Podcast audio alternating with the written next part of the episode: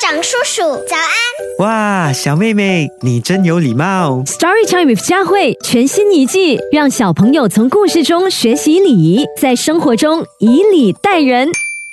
Hello，你好，我是佳慧。今天要和你分享的故事叫做《皮球要在外面玩》，要传达的是怎么样的讯息呢？昨天，爸爸给淘淘买了一个绿色的小皮球，淘淘很喜欢，拿到手之后就在屋子里玩了起来。小皮球在地板上跳一下，就发出一道响声。小皮球接二连三的在地板上跳跃，发出了一连串响声。小皮球真好玩，可是爸爸妈妈不让淘淘在屋子里面玩皮球，说那样会打扰到别人。今天爸爸不在家，妈妈出门买菜去了，家里只有淘淘一个人在。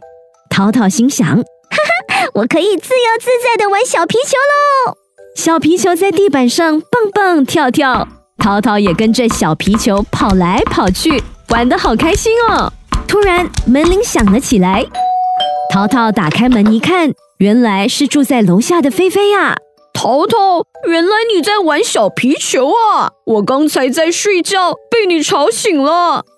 对不起，我不知道会吵醒你。嗯，我接受你的道歉喽。不如这样，淘淘，我们带着小皮球去楼下的小花园里玩吧。淘淘开心的点头说好啊！：“淘淘抱着小皮球，关好大门，和菲菲一起到楼下去玩喽。”小皮球在水泥地面上跳啊跳啊，发出快乐的声音。淘淘和菲菲开心极喽。小朋友在日常生活中处理好邻里关系是很有必要的。那你是怎么跟邻居友好的相处呢？要记得哦，千万不要在家里制造噪音，因为那样会影响别人休息。还有，在楼道里见面时，要微笑着打招呼，回应别人的问好。这几点都不难做到吧？你希望拥有好邻居，你的邻居也希望你是会设身处地为他着想的人哦。希望透过这个故事，皮球要在外面玩，可以让我们了解邻里之间要和睦的重要性。